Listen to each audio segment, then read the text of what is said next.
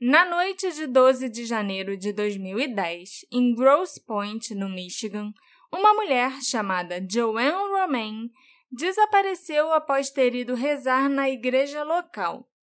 A polícia rapidamente determinou que ela havia entrado num lago e cometido suicídio. Mas existem diversas inconsistências, mentiras e perguntas não respondidas nesse caso, e a família da Joanne contesta essa versão até hoje.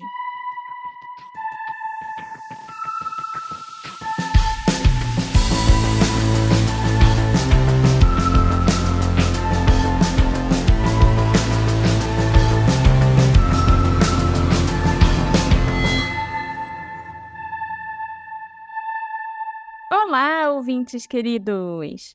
Sejam bem-vindos ao Detetive do Sofá, seu podcast preferido de crimes e mistérios não solucionados. Eu sou a Marcela, a host desse podcast, e hoje é dia da gente falar sobre um dos casos mais intrigantes do Unsolved Mysteries: A Mulher no Lago. Esse é o quinto episódio do volume 2 do programa do Netflix. Você lembra desse caso, Alexandre? Lembro sim, Marcela. Inclusive, eu acho interessante que a gente começou falando de um suicídio em que a família não aceita que é suicídio. E esse caso aqui também é outro caso de suicídio em que, aspas aqui, em que a família não acredita que é um suicídio. Então esse é muito diferente daquele, não sei, vamos ver. E mais antes, eu queria lembrar a todos os nossos ouvintes que como já falei outras vezes, para Marcela fazer isso tudo dá um trabalho gigantesco. Então, quem quiser, torne-se um apoiador para ajudar a Marcela a fazer esse trabalho hercúleo dessa pesquisa toda, é, esses roteiros gigantes que ela tem feito, que estão me deixando maluco. E ajude o Detetive do Sofá a continuar desse jeitinho que você gosta.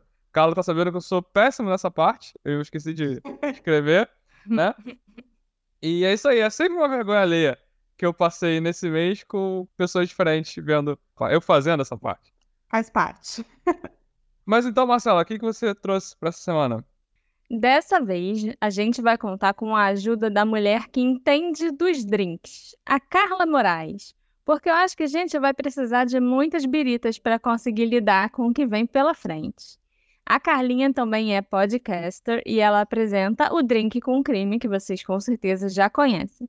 Além de ser a co-criadora do caso Lucas Terra, junto com a Daiane, que já passou por aqui. Então seja muito bem-vinda, Carla. É um prazer enorme ter você aqui com a gente. É, o prazer é todo meu, Marcela, Alexandre. Adoro detetive. Vocês sabem que estou sempre comentando, ouvindo todos os casos de vocês. E é muito bom poder falar de mais um caso do Unsolved Mysteries. E esse caso aqui é especial, a galera vai gostar. Então, vamos lá, vamos começar, porque realmente o Alexandre tem razão. Eu dei uma exagerada, o roteiro ficou meio grande. A noite de 12 de janeiro de 2010 foi uma noite muito gelada no estado do Michigan. A Michelle Romain, de 20 e poucos anos, estava em casa com seus dois irmãos, Kelly e Michael. Era em torno das nove e pouca da noite e os três estavam de bobeira assistindo televisão. Um pouco mais cedo naquele dia, a mãe deles, a Joanne Romain, tinha deixado o Michael em casa e disse que ia abastecer o carro. Já tinham se passado algumas horas desde então, mas ninguém se alarmou com a demora da Joanne, porque ela era uma católica muito devota e podia ter resolvido passar na igreja. Ou ela também podia estar tá só resolvendo coisas por aí, né?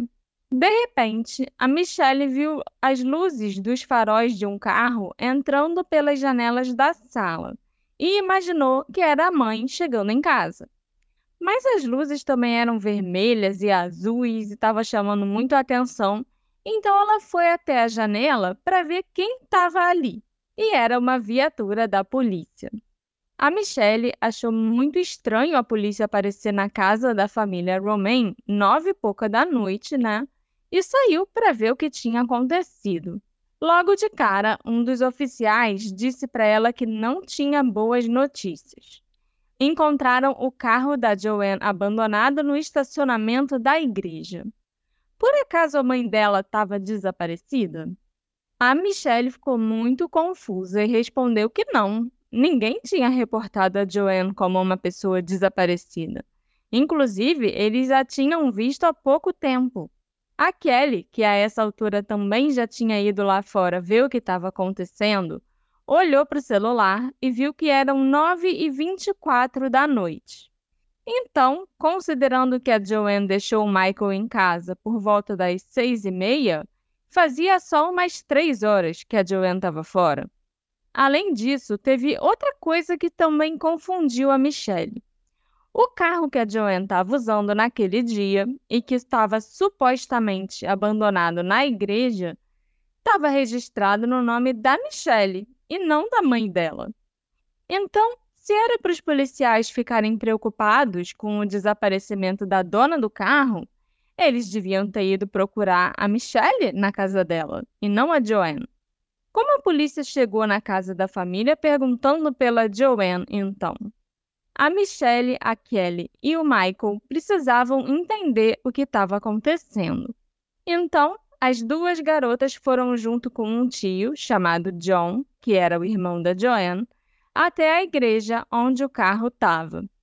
E o Michael ficou em casa porque a mãe podia ligar. Era pouco depois das 22 horas quando a Michelle, a Kelly e o John chegaram na igreja. Os três provavelmente esperavam encontrar o estacionamento do local vazio, só com o carro que a Joanne estava dirigindo, e talvez no máximo com o carro da polícia por perto. Mas eles ficaram completamente chocados ao encontrarem o estacionamento todo isolado como uma cena de crime. Tinham vários policiais andando por lá, e tinha uma fita amarela para que ninguém pudesse passar e até helicópteros sobrevoando o local. Os policiais presentes no local afirmaram que eles acreditavam que a Joanne havia tirado a própria vida, que ela teria se jogado no Lago St. Clair em frente à igreja. E tudo aquilo que estava acontecendo ali eram esforços para uma tentativa de resgate. Aparentemente, quando um policial se deparou com o carro no estacionamento, percebeu que tinha uma bolsa feminina lá dentro. E mais preocupante ainda, ele viu pegadas de salto alto que iam do carro em direção ao lago. Quando ele viu essas pegadas, ele viu uma butt print, como se alguém tivesse sentado na beira do lago para entrar lá dentro, e deixou então a marca do bumbum na neve. Por isso, a polícia estava convencida de que a Joanne tinha se sentado ali na beirada para entrar no lago. E se a Joy estivesse lá dentro, ela com certeza ia ser encontrada, porque aquela parte do lago era tão rasa que ela precisaria andar a distância de dois campos de futebol americano, coisa de 220 metros, para chegar num ponto e que o nível da água passasse de um metro e meio da altura, e ela pudesse, por exemplo, se afogar.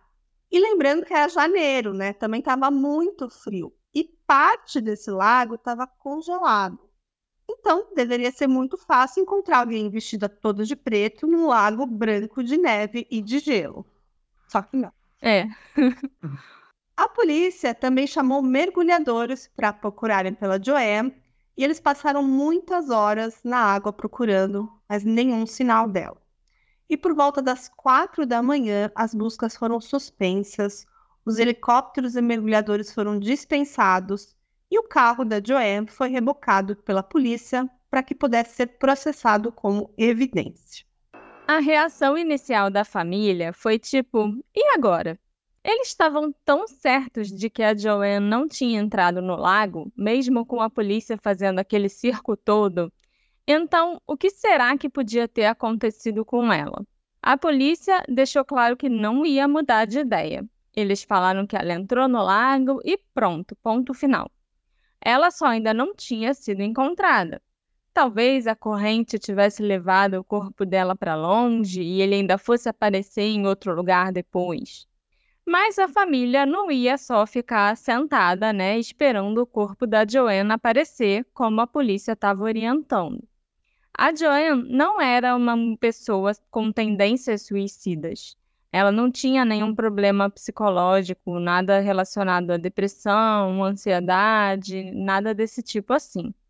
E mesmo que ela tivesse, sei lá, surtado, ela nunca tiraria a própria vida daquela forma específica, porque ela tinha muito medo de água, medo assim de lago e de mar, sabe? Principalmente do escuro do fundo do mar e dos lagos, né? E pior ainda, nessa situação, tendo que andar pra caramba dentro da água congelante para ela poder submergir e se afogar. Outra questão importante levantada pela família é que nas semanas anteriores ao desaparecimento, a Joanne estava temendo pela própria vida. Ela achava que estava sendo seguida, que alguém estava mexendo com a correspondência dela, monitorando e ouvindo as ligações que ela fazia. A família começou a acreditar que não era só paranoia da Joanne, não. Talvez ela tivesse razão para ter medo e algo realmente tivesse errado. Nos primeiros dias e horas após a Joanne desaparecer, a família se reuniu para elaborar uma lista de suspeitos. Os filhos da Joanne, principalmente, achavam que alguém tinha sido responsável pelo desaparecimento dela. Mas quem poderia ser? A lista de suspeitos da família era mais longa do que o esperado para uma mãe de três filhos que morava no subúrbio tinha três pessoas principais de quem suspeitaram logo de cara. O primeiro suspeito foi o marido da Joanne, o pai dos filhos dela, chamado David, de quem ela estava separada há quase cinco anos. O segundo suspeito era um dos irmãos da Joanne, o John Matuk, e as pessoas a quem ele era associado. O John, vocês devem lembrar, foi quem levou as duas sobrinhas até o estacionamento da igreja na noite do desaparecimento da Joanne. E o terceiro suspeito era um primo com quem ela tinha uma relação tumultuada, chamado Tim Matuk. O ex-marido da Joanne, o David, não tinha reputação de ser um homem violento nem nada parecido. Mas os três filhos do casal sabiam que os pais sempre brigaram muito o David viajava muito a trabalho, a Joanne suspeitava de infidelidades, e quando ele estava em casa, os dois discutiam o tempo inteiro. Então, o casal acabou se separando. Para piorar a situação, em algum momento o David começou um relacionamento com a melhor amiga da Joanne. Não se sabe ao certo se o caso já tinha começado antes da separação ou não. Mas é lógico que deu um bafafá danado, né? O marido com a melhor amiga dela. Eu também ficaria bem pé da vida. Além disso, também havia uma questão financeira. Se divorciar da Joanne custaria muito caro para o David, principalmente porque os dois estavam no meio de uma batalha judicial, processando uma empresa de reforma e construção por causa de um mofo preto que foi encontrado em uma das propriedades deles. Esse processo já estava rolando há muito tempo, e se eles ganhassem, levariam alguns milhões de dólares. Se a Joanne estivesse viva, ela ficaria com metade desse dinheiro. Mas se ela já não tivesse mais aqui, aí o David ia ficar com tudo. Eu acho incrível, né, processar e poder ganhar milhões de dólares por causa de um mofo preto. Imagina se tivesse no Brasil. Ai, meu sonho. O John, irmão da Joanne, era bem próximo dela. E talvez eles fossem até os mais próximos dos cinco irmãos. Mas o John estava passando por algumas dificuldades que poderiam torná-lo alvo de algumas pessoas muito perigosas. Houve uma época em que o John estava muito bem de vida, que ele era um homem de negócios, conhecido e respeitado, fazendo muito dinheiro. Mas quando as coisas começaram a ir mal nos negócios, o John começou a fazer coisas irresponsáveis. Ele pediu dinheiro emprestado para uns caras perigosos e começou a jogar e fazer apostas e a se enrolar com gente que não devia. Então havia muita gente que poderia querer se vingar do John porque ele devia dinheiro. E uma dessas pessoas era um homem chamado Anthony Pepia, ele era um agenciador de apostas a quem o John devia muito dinheiro. E Anthony também era ligado à máfia de Detroit. E como nós sabemos, a máfia gosta de fazer pessoas desaparecerem. E o terceiro suspeito era o Tim Matuk, como a Marcela já falou, que era um primo da Joanne. E para Michelle, para a filha dela, esse é o suspeito mais provável. Porque nas semanas anteriores ao desaparecimento da Joanne, ela disse para Michelle especificamente, abre aspas, se algo acontecer comigo, investiguem o Tim, fecha aspas. Isso teria acontecido após um telefonema entre a Joanne e o Tim. E rolou ali uma discussão entre eles e logo depois ela fez essa fala. Os pais da Joanne eram muito bem sucedidos e quando morreram, em 1994, eles deixaram uma herança de 20 milhões de dólares. E no testamento, os pais especificaram que a herança fosse dividida em partes iguais para os cinco filhos. Mas sabe como é que é, né? O dinheiro faz as pessoas se transformarem e os irmãos começaram a brigar. Os dois irmãos mais velhos, o Bill e a Rosemary, ficaram tocando a loja de vinho dos pais e os outros irmãos os acusaram de terem ficado com mais dinheiro do que seria justo na partilha. E as coisas ficaram tão feias que os irmãos pararam de se falar. E no ano de 1998, a Joanne e o John chegaram a abrir um processo contra o inventário dos pais. E dois anos depois, eles ganharam e receberam cerca de 600 mil dólares cada um.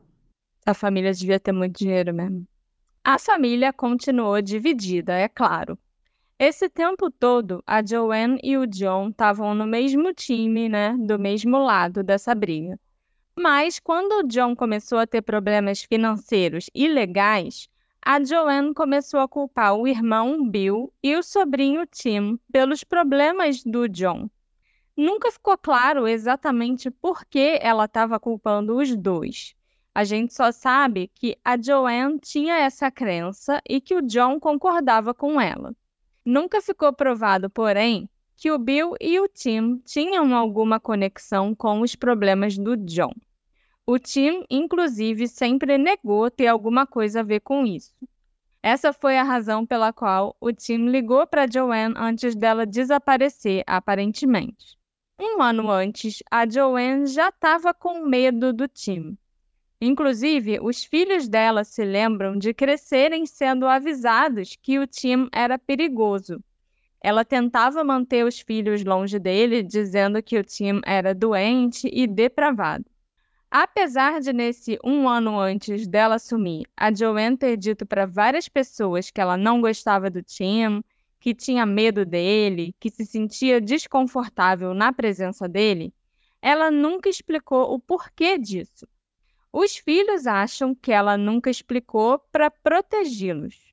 Mas ninguém sabe nem se a Joanne de fato tinha uma boa razão para sentir esse medo todo. É, eu acho engraçado só que nunca se fala nada. Inclusive o programa deixa muito a nossa, nossa imaginação. Ele sempre faz alusão a um conflito, a um problema, e, e é muito não posso falar, não posso falar. E, e, esse é um exemplo, esse a própria mãe não, não quis falar. Então a gente fica pensando, o que, que pode acontecer, o que será? Tem muito disso nesse, nesse pelo menos no episódio, é. É. A gente assistiu hoje de novo o episódio de tarde. E realmente fica só nesse disse-me-disse, de tipo, ah, ela tava com medo, ela tava isso, ela tava aquilo, ela não gostava do time. Mas nunca tem uma explicação do porquê. A própria questão do irmão. É John, irmão, né? John, é que ah, parece que o, irmão é suspeito, mas ele tá lá dando depoimento, parece até normal. Tem a cena esquisita dele jogando sinuca, que eu não entendi. Por que botar o cara jogando sinuca no, no programa? Mas assim, ah, é, tem alguma coisa esquisita com o irmão, a gente botou ele na lista dos suspeitos. Por quê? Sabe, e, se eu não me engano, essas histórias do, da dívida, do mafioso Pepe, que ele devia, de aposta, coisa e tal, coisa e tal, no episódio mesmo, não lembro de comentar. É, eu acho que tem, tem uma questão assim, parece que o irmão tem um álibi. Já esse Tim Matuque parece que não tem muitos álibis. Pelo que eu, é, eu acho, ele até tem, mas assim, é um álibi meio, meio estranho e que facilmente poderia ter sido forjado, sabe? Uhum. E eu, eu acho que no episódio até o John fala que, tipo, ele. Ah, realmente, eu tava metido com as pessoas erradas, e uma dessas pessoas pode ter feito algo com a Joanne, sabe? Mas ele faz alusão a isso. Mas não fala quem, não fala não por fa quem. É, não, isso ele não fala. É. No final de 2009, depois de anos sem falar com o irmão Bill, a Joanne foi até a loja de vinhos e disse a ele para ficar longe do Tim. Ela queria avisar o irmão que o Tim era um problema, que ele só fez mal ao John e tal. Então, de acordo com o Tim, ele ligou para Joanne e disse para ela parar com isso, que ele não tinha feito nada para o John, para ela parar de espalhar essas fofocas sobre ele. Mas a Michelle se lembra dessa ligação de uma forma diferente. Ela não escutou o que o Tim estava dizendo para Joanne, mas ela estava ao lado da mãe quando a Joanne recebeu a ligação. E a mãe dela estava gritando, dizendo ao Tim para ele deixar ela e a família dela em paz, para nunca mais ligar para ela e desligou. Foi aí que a mãe virou para Michelle e falou aquilo: se alguma coisa acontecer comigo, foi o Tim. Hey, você se interessa por crimes reais, serial killers, coisas macabras e tem um senso de humor um tanto quanto sórdido? Se sim, você não está sozinho. Se você precisa de um lugar recheado de pessoas como você, venha conhecer o podcast Pátria Amada Criminal. Todas as semanas tentamos entender o pior da humanidade. Nesse processo, a gente ri, chora, fica brava, fofoca, porque afinal de contas é assim que a gente fala quando está entre amigos. Suas novas melhores amigas trevosas estão aqui no Pátria Amada Criminal. E lá na cena, né, o exterior do carro da Michelle foi processado em busca de digitais, mas não encontraram nenhuma que não pertencesse a Joanne ou aos familiares dela. E por algum motivo, a polícia não quis processar o carro em busca do DNA. Eles também não procuraram digitais no interior do veículo, afirmando que não havia sinais de crime, então nada precisava ser investigado. E a bolsa da Joey ainda estava no carro quando ele foi encontrado. E parecia que todos os pertences ainda estavam lá dentro da bolsa, a carteira, os documentos, tinha 1.500 dólares em dinheiro, estava tudo lá. Só estava faltando o celular e a chave do carro da Joanne. Quando a bolsa foi entregue para a família, eles discordaram que a bolsa estava intacta, como a polícia disse para eles. Tinha um rasgo na bolsa que poderia indicar uma luta que aconteceu, que puxaram a bolsa da Joanne à força e que rasgou. Mas uma luta pelo quê, né? Já que até o dinheiro estava dentro da bolsa. Então a polícia continuou insistindo que a Joanne tirou a própria vida e que ela ia aparecer ali na água, que o corpo eventualmente ia flutuar, né?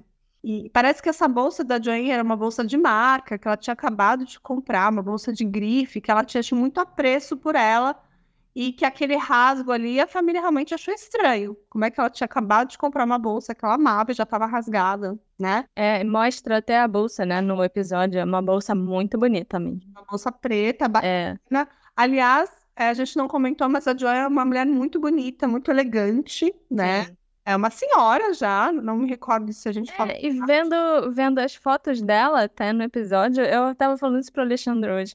Ela me parece ser uma pessoa tão legal, sabe? Uma pessoa tão divertida de você sair junto, de você estar tá junto. Uhum. É, mas só chamando a atenção aqui pra uma coisa, que ninguém acha estranho que ela tivesse 1.500 dólares em dinheiro na bolsa. Assim, eu só tô apontando, porque eu não sei Uhum. por que ninguém faz alusão a isso. Ah, aquele era o dinheiro que ela ia pagar o aluguel, era o dinheiro que ela. Não tem explicação do porquê que tem aquele dinheiro ali. E não se fala mais nisso também, sabe? Não sabe se foi por causa daquele dinheiro, se ela ia usar aquele dinheiro pra alguma coisa. É, só comenta que tinha 1.500 dólares, que na hora eu vi com a Marcela e falei, pô, isso tudo?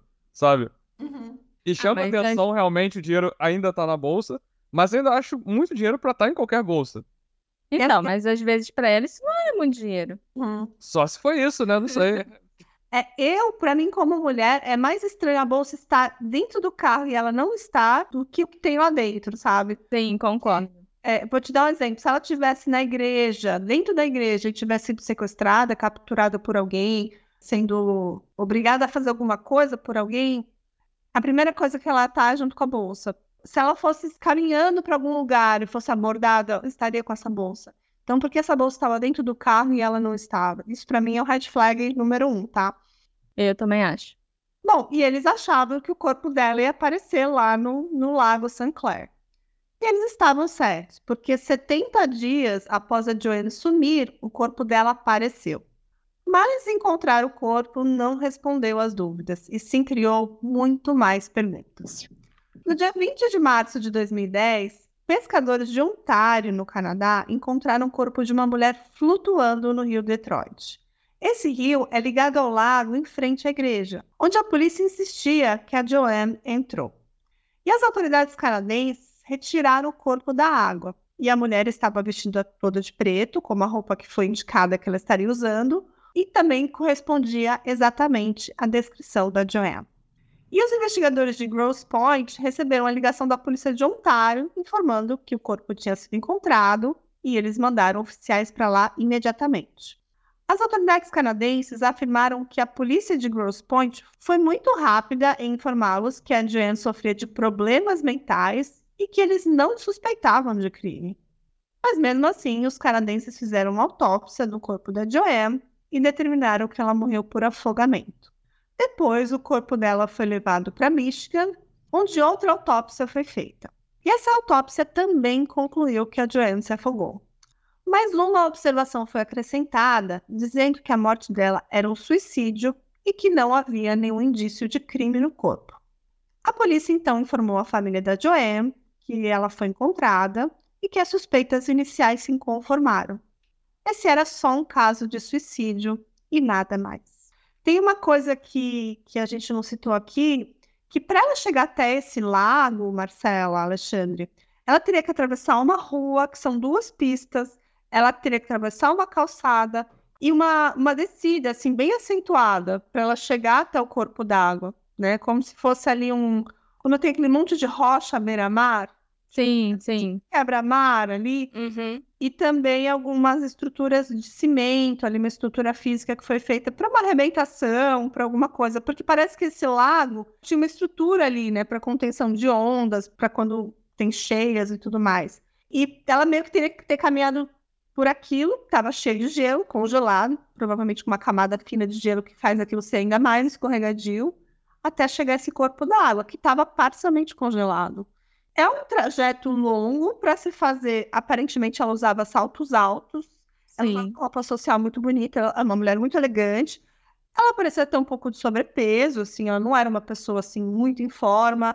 Ela estava com roupas grandes e pesadas, porque era frio, era inverno. Então, é mais desconfortável você caminhar nessa situação. E tudo isso, para mim, não faz muito sentido, né? Se fosse realmente uma teoria de suicídio, é, várias coisas não se encaixam, né? Então, foi uma explicação muito fácil da polícia para mim. Ah, ela simplesmente se matou, se jogou na água.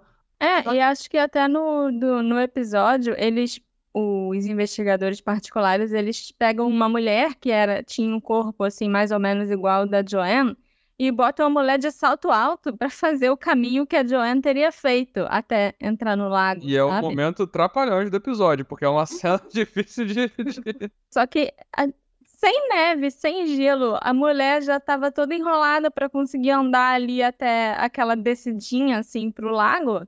Agora imagina com gelo. Acho muito difícil também. É, ela estava usando uma botinha que eu desconfio que tem um salto 8 ou 10. É, acho que oito, assim, mais É. ou menos. Não era um salto super fino, ele era um pouquinho grosso, mas mesmo assim, você andar de salto na neve deve ser muito complicado. Assim, Era um eu, salto ponta fina, assim, sabe? É, bem elegante. Ela era uma mulher muito elegante, muito bonita, estava muito bem vestida.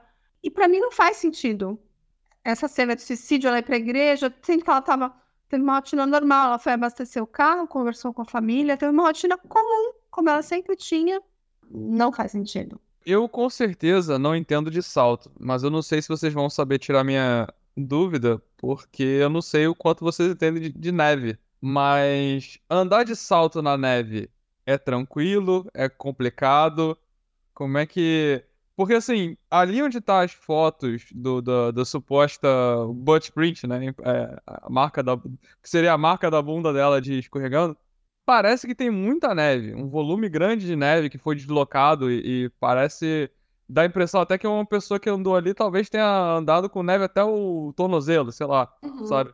E aí eu me pergunto o quanto deve ser fácil ou difícil, e realmente eu não entendo de salto, eu entendo de neve, pra fazer realmente essa caminhada, porque na série, isso eu comentei com a Marcela também, a série eles mostram a senhorinha ali tentando no, no seco, não tinha nem neve. Acho que eles podiam ter esperado alguns meses pra fazer o negócio na neve, pra ser bem sincero.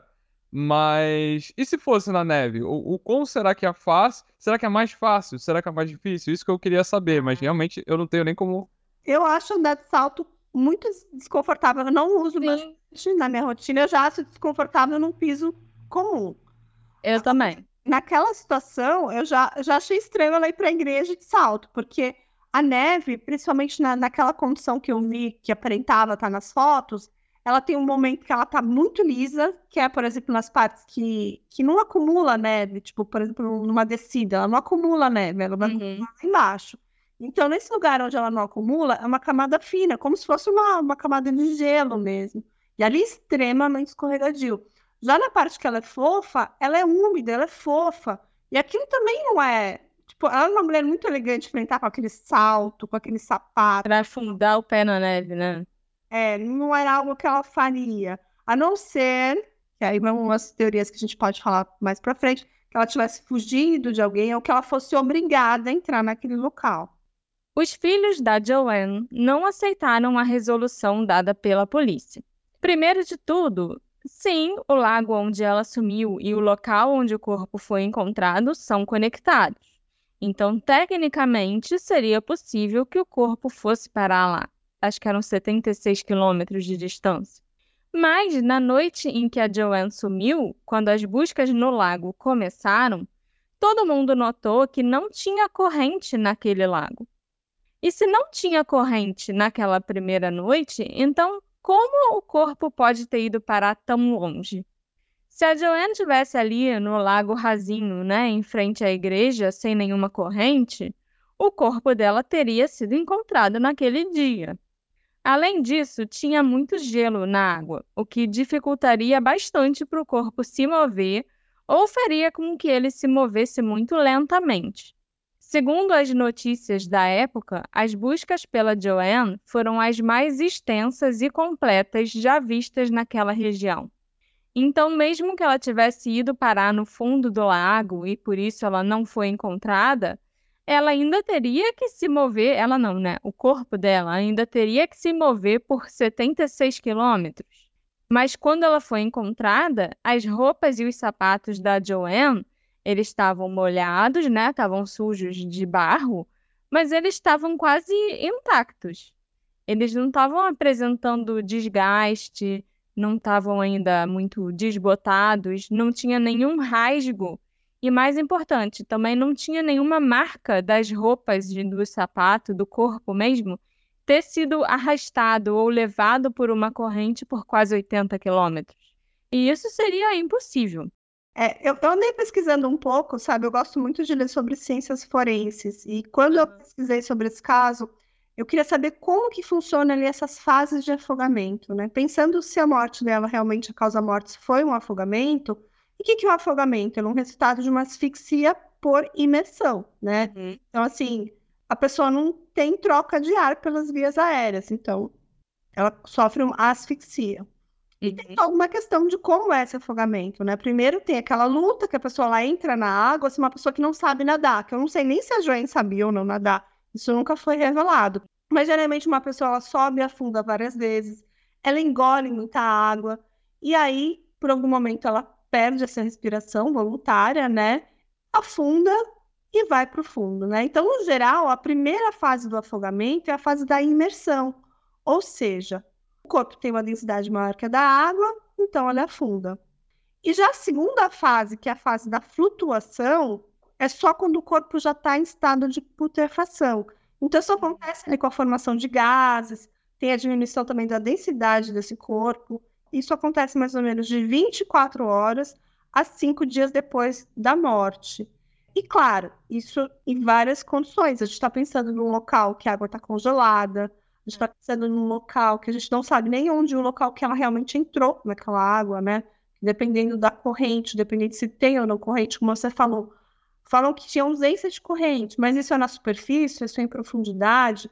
E geralmente depois dessas 24 horas ou 5 dias que o corpo flutua, que é a primeira flutuação, ele também pode afundar de novo, porque tem uma segunda imersão. Isso é bem estudado ali nas ciências forenses, nos estudos de asfixias por afogamento, que é a rotura dos tecidos moles e a pele. Porque aquele corpo em algum momento está cheio de gás e aquilo se abre, o gás é expelido. E o corpo, depois de um tempo, ele submerge novamente. E depois de um tempo, ele pode flutuar de novo, como quando forma aquela adipocera, aquela substância de gordura que vai sendo expelida. Então, aí tem a redução do peso específico do corpo. Tá, gente? Isso aqui eu pesquisei, não sou uhum. da área. Mas isso é importante falar, que a gente vai falar de algumas especificidades desse afogamento do Joanne, que no futuro, daqui a pouco a gente vai contar um pouco mais, vocês vão entender que tem algumas coisas desse caso que são um pouquinho diferentes. A gente vai explicar, para fazer mais sentido, né, né, Marcela? Sim, são bem diferentes até. Parece que tudo nesse caso é tão misterioso que até o tipo de afogamento dela é super, super raro de acontecer, né? Sim. É muito doido esse. Não, isso supondo que a causa-morte dela foi mesmo afogamento, né? Ah, com certeza, né? Eu não boto minha mão no fogo que foi afogamento ali, não. É.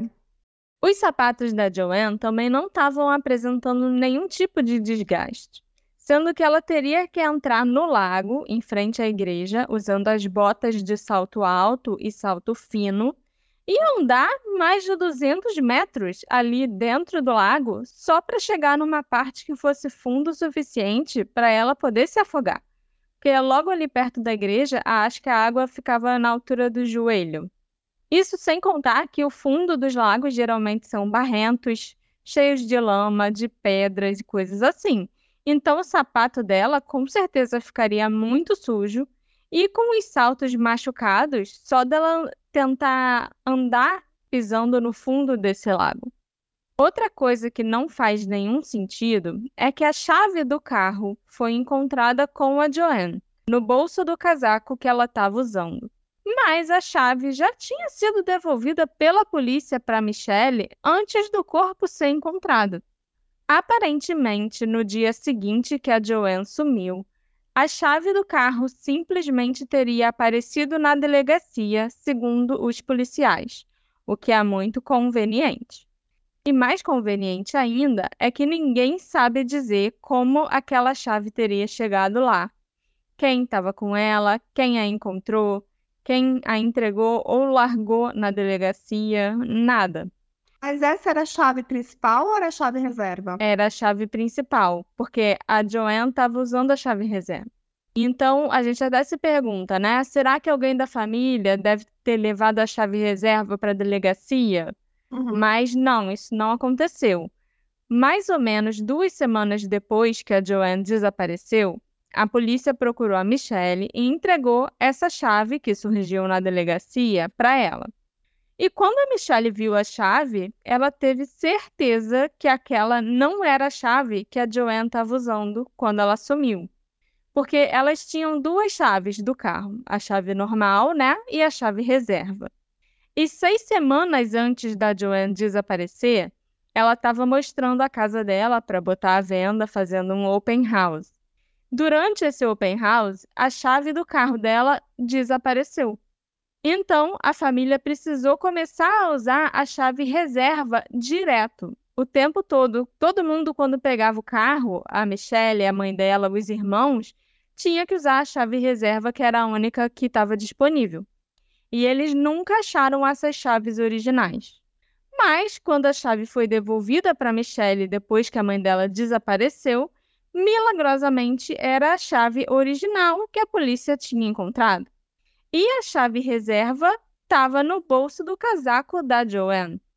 Marcela, só uma curiosidade. Hum. Eles nunca falaram em que local eles encontraram essa chave? No bolso, na bolsa, no carro, no chão, nada. A chave reserva, né, estava no bolso do casaco. A outra não.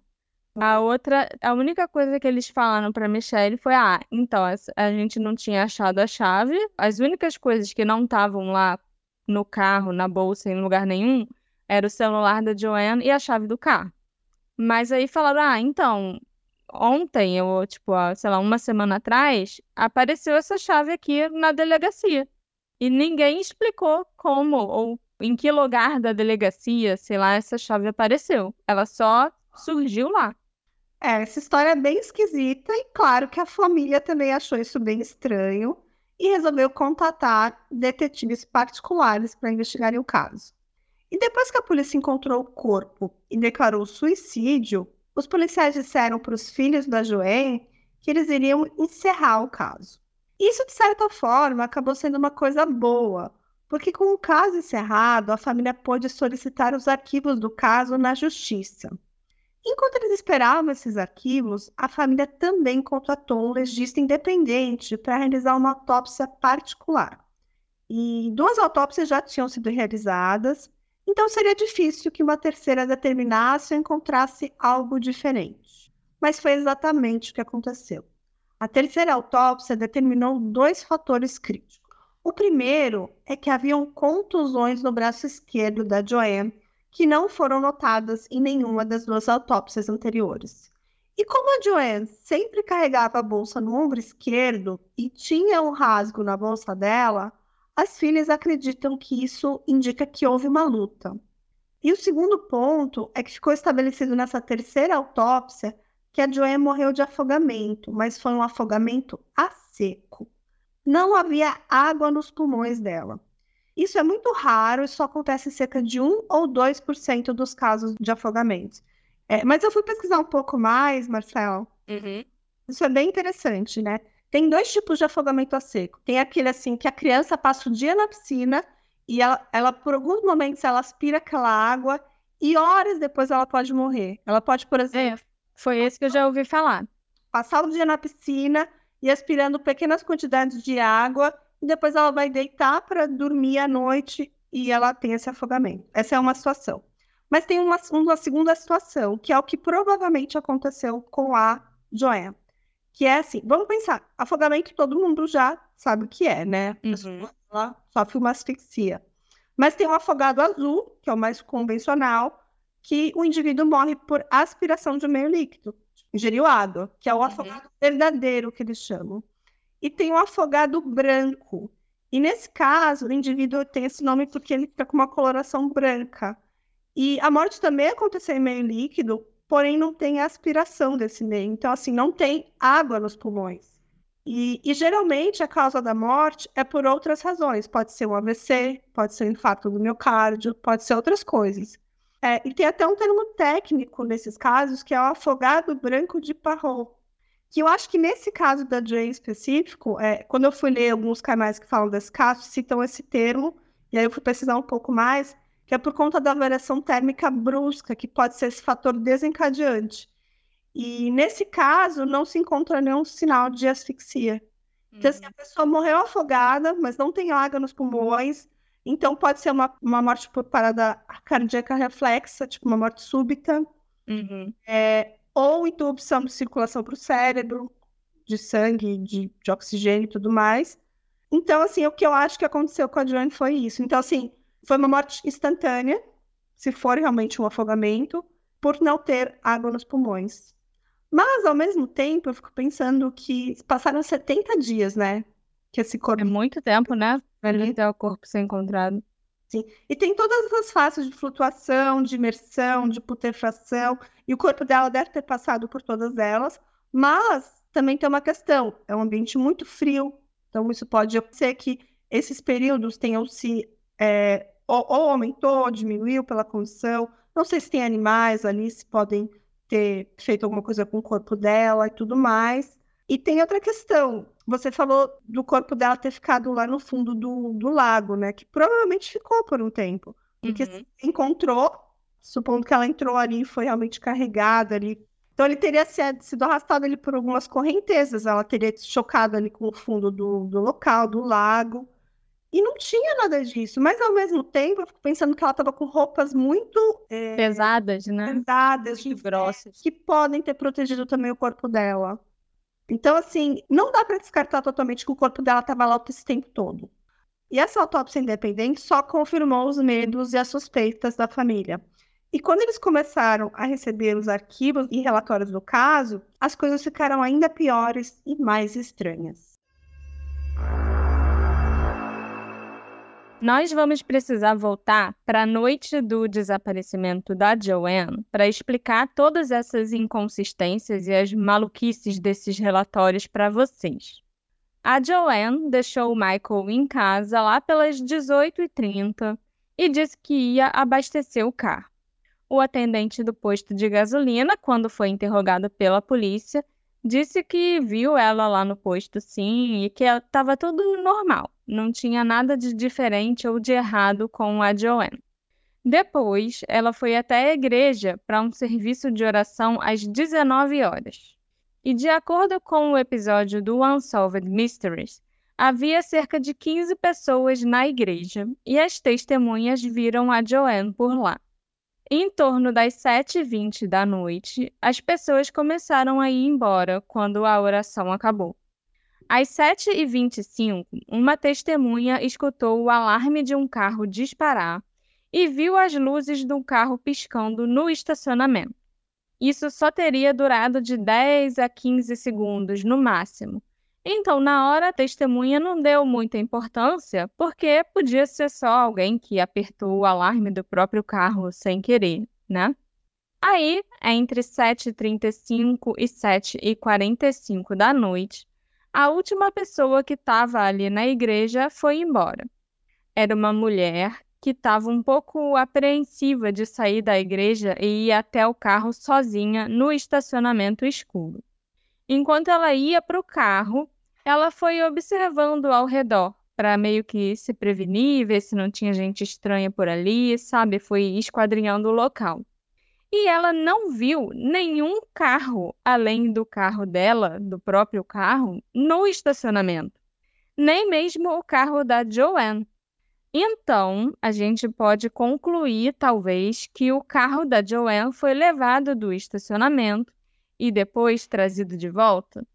Às 8h58 da noite, o carro dela com certeza já estava de volta ali no estacionamento da igreja, porque foi quando um policial viu o carro da Joanne no local pela primeira vez e verificou a placa no sistema mas não tinha nada de errado com a placa, não tinha nenhuma observação, nenhuma pendência, multa, nem nada.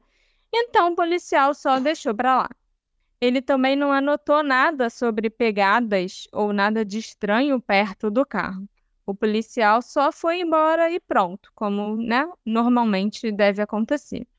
Mas outro policial apareceu na casa da Joanne às 9h24 perguntando se ela estava desaparecida, sendo que o carro estava no nome da filha dela, a Michelle. Às nove e meia, de acordo com os registros oficiais e digitais da Guarda Costeira dos Estados Unidos, a polícia de Grosse Point solicitou a ajuda deles para a realização de uma busca e resgate. Às 9h38, a equipe da Guarda Costeira chegou no local para começar as operações e às 21h51 já tinha até um helicóptero no ar. Às 21h58, outro oficial chegou ao local e checou a placa do carro no sistema novamente. E a polícia afirma que foi esse oficial que notou essas supostas coisas estranhas na cena, como as pegadas indo do carro até o lago e a marca do bumbum de alguém ali na neve.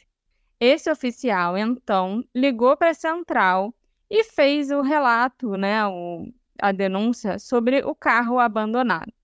E isso não faz nenhum sentido, já que a guarda costeira já estava até na cena, ali na, perto do lago, fazendo as buscas no local. E mesmo assim, a polícia continua afirmando que foi esse oficial quem iniciou as investigações, mesmo que os relatórios policiais não condigam com isso.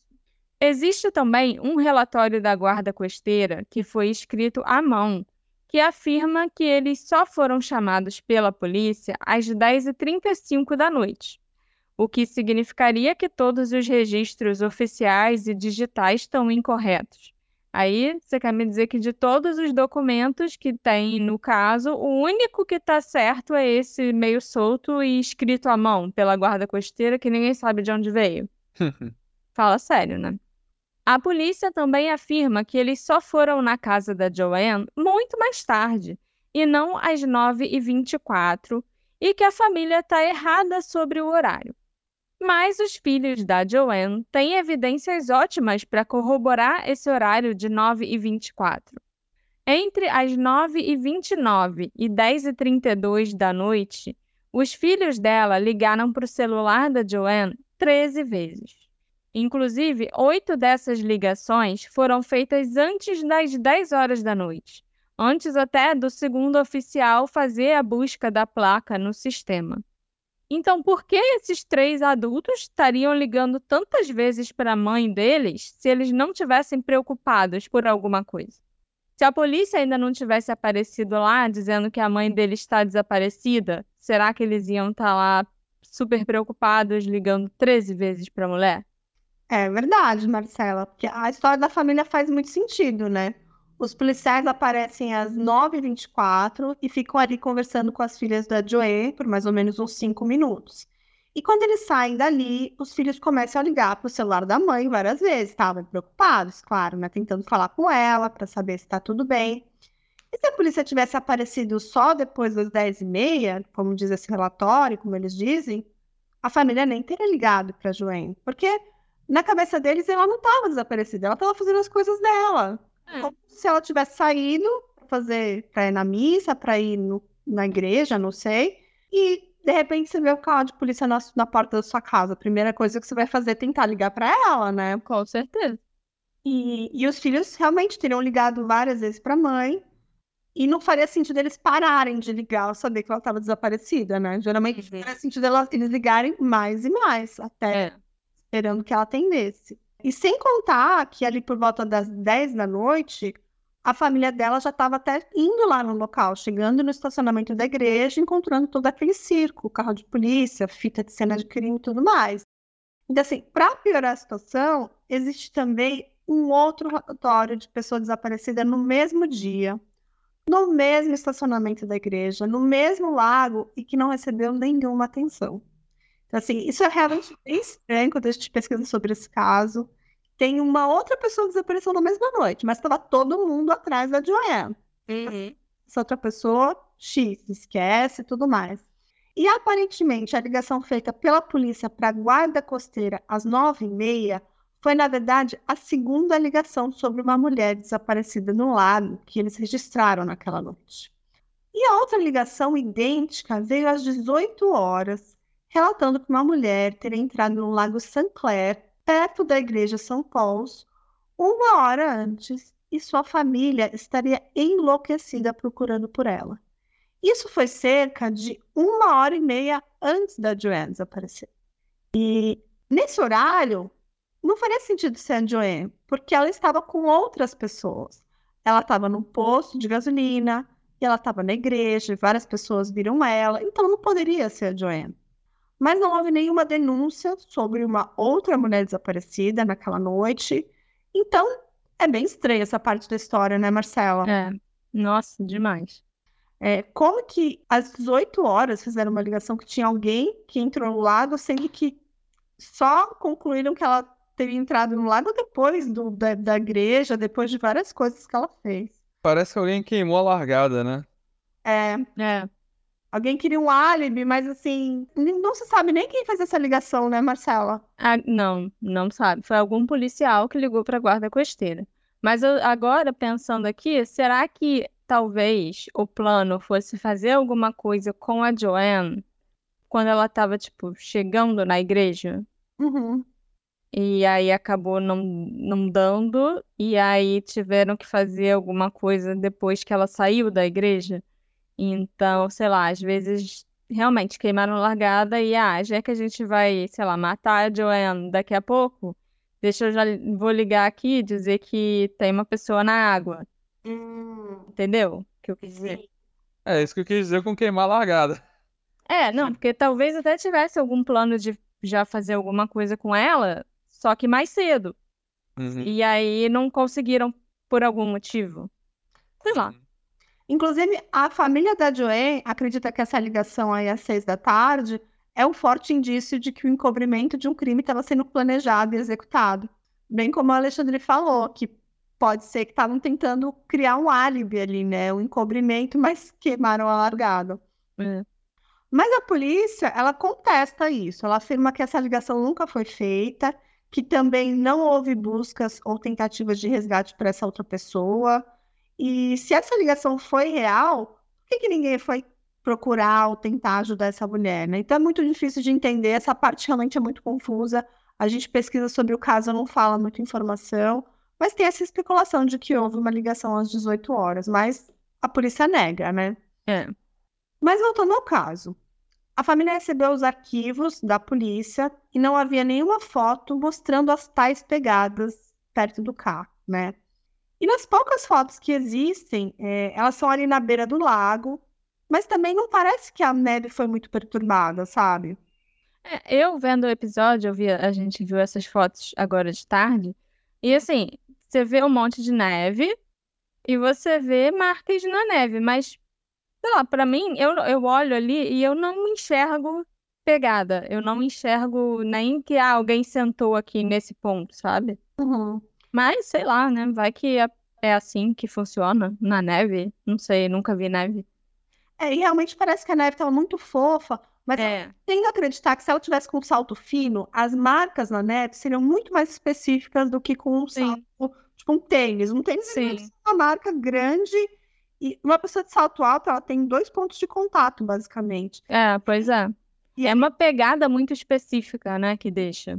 Exatamente. E ali na- nas fotos não, não me parece ser uma pessoa andando de salto, tá? É, pra mim também não.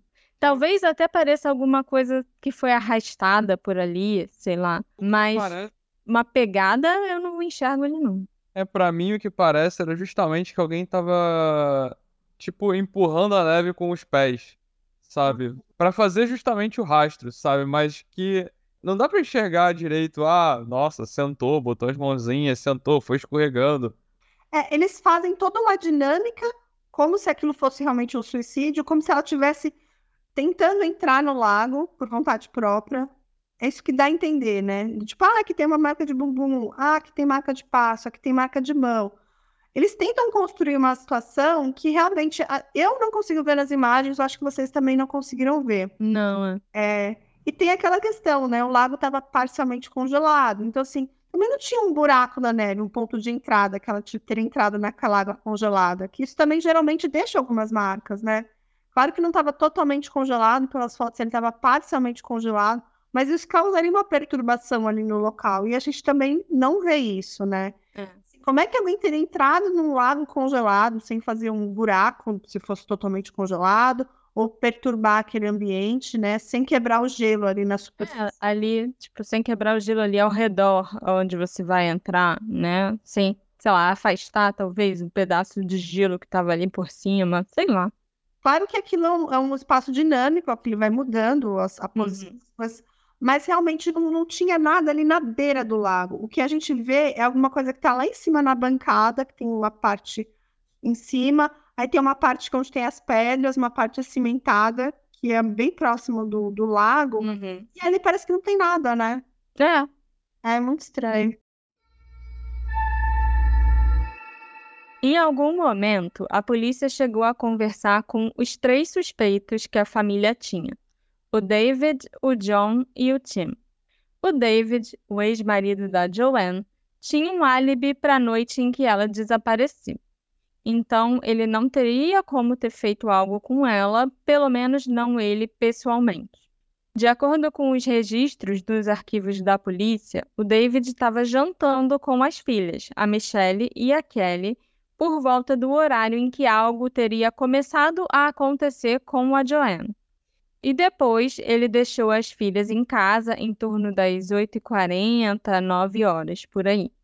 O David ainda aceitou fazer um teste do polígrafo, mas o resultado do teste dele foi inconclusivo.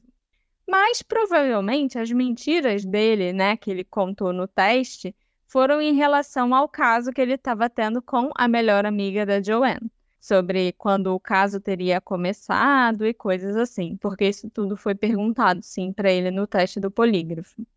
E ele não queria admitir que ele estava já tendo um caso quando ele ainda estava casado com a Joanne. Com a mulher desaparecida. Já o John, um dos irmãos da Joanne, fez o polígrafo e, de acordo com a polícia, ele passou. No caso dele, o teste era mais para tentar desvendar se o John sabia quem poderia ser o responsável pela morte da irmã dele. E por mais que pareça realmente que ele não sabe, a gente não pode descartar completamente a ideia de que os relacionamentos dele com pessoas questionáveis poderiam ter sido a razão para o que aconteceu com a Joanne. Nem mesmo o próprio John descarta essa possibilidade no episódio do Unsolved Mysteries, quando ele está dando entrevista. O Anthony Peppia, um mafioso que era ligado ao John, nunca foi questionado pela polícia e nunca fez o polígrafo. Um policial chegou a preencher um relatório afirmando que tinha falado com o Anthony, mas que ele não tinha nada para contribuir em relação a esse caso. Já em relação ao Tim, o primo da Joanne, de quem a família sempre suspeitou mais, a história é bem esquisita. Aparentemente, a polícia de Grosse Point contatou a Polícia Estadual do Michigan e pediu que eles entrassem no caso da Joanne porque parecia haver um conflito de interesses. De acordo com o depoimento dado por uma policial estadual, a polícia de Grosse Point teria pedido especificamente que eles inocentassem o Tim e o livrassem de suspeitas. Essa policial estadual respondeu que não, não é assim que funciona, gente. A gente não vai inocentar um policial porque os amigos dele, os colegas dele lá do departamento de polícia estão pedindo, né? Sem investigar nem nada. Esse pedido da polícia de Grosse Point Woods foi tão esquisito que essa oficial reportou o ocorrido para um supervisor e a Polícia Estadual declinou a solicitação feita por eles e não se envolveram no caso. Ô Marcela, Hum. sim, ele tinha uma ligação com a polícia, ele é um ex-policial, né? Sim, ele era, na época, ele tinha trabalhado por muitos anos na polícia local de Grosse Point, Uhum. mas ele já não estava mais trabalhando oficialmente como policial, mas ele ainda fazia vários trabalhos junto com a polícia, tipo, como se fosse um detetive particular, sabe? Ele também trabalhou por um tempo com a polícia estadual. Então, assim, ele era um cara muito bem relacionado ali. Ele conhecia todos os investigadores do caso, ele conhecia a galera da polícia estadual, da polícia local, todo mundo era amigo dele. Uhum. O Tim fez uma declaração pública sobre o caso da Joanne no final de 2021. Ele não quis dar entrevista, né, para o Netflix lá em 2020, mas depois, quando todo mundo começou a apontar o dedo para ele, falando do caso da Joanne, ele escreveu uma declaração para a mídia. E ele afirmou o seguinte: Na trágica noite em que a Joanne desapareceu, em janeiro de 2010, eu estava de serviço, trabalhando para uma força-tarefa do Departamento de Narcóticos da Polícia Estadual do Michigan, em Warren. Minha localização naquela noite foi verificada e confirmada por depoimentos de outros policiais estaduais e corroborada por registros de celular. Depois de longos cinco anos de processos na Justiça, duas cortes federais arquivaram o processo contra mim. Qualquer alegação me conectando à morte da Joanne é falsa. Engraçado que parece que não é só a polícia local de Grosse Point, mas também a polícia estadual que teria um conflito de interesse em relação ao time, né? Como a gente falou, ele trabalhava para as duas forças policiais e conhecia todo mundo. Inclusive, na noite do desaparecimento, ele diz que ele estava fazendo uma vigilância, tipo de tocaia, fazendo alguma operação com a polícia estadual. E é esquisito esse papo da polícia entrar em contato pedindo pra, pra outra polícia, ó, mas inocenta ele, tá bom? E, de certa forma, eles, eles acharam, a polícia estadual achou estranho, mas inocentou, né? Porque o álibi dele é que ele estava fazendo essa operação com a polícia estadual. Uhum. É, mas esse álibi tá perfeito demais, não tá? Tá, e ele é esquisito. Eu tenho lá minhas ressalvas sobre, sobre esse álibi. É, inclusive, tem algo que os investigadores particulares da família apontaram em relação a esse álibi, né? Que é bem interessante. É que ninguém estava junto com o Tim nessa vigilância. Tipo assim, ele estava fazendo essa força-tarefa lá do departamento de narcóticos, mas ele estava sozinho nessa tocaia Uhum. e não tinha ninguém fisicamente presente com o Tim. Então, para mim, isso por si só já é bem estranho. e ele estava sendo contatado pelo rádio. Realmente, ele falou com várias pessoas naquela noite por rádio. É. Não quer dizer que ele estava realmente lá em Warren, como ele dizia. Eu realmente não acho que esse é um álibi. Confiável, né? Eu acho que é perfeito demais. Tipo assim, não, eu tava trabalhando pra polícia naquela noite. Como é que eu tô envolvido com o assassinato, né? Mas assim, ele disse que, além de tudo, também tem um registro telefônico que dizia que ele estaria realmente lá em Warren quando ela desapareceu. Mas isso também é muito fácil de forjar, né?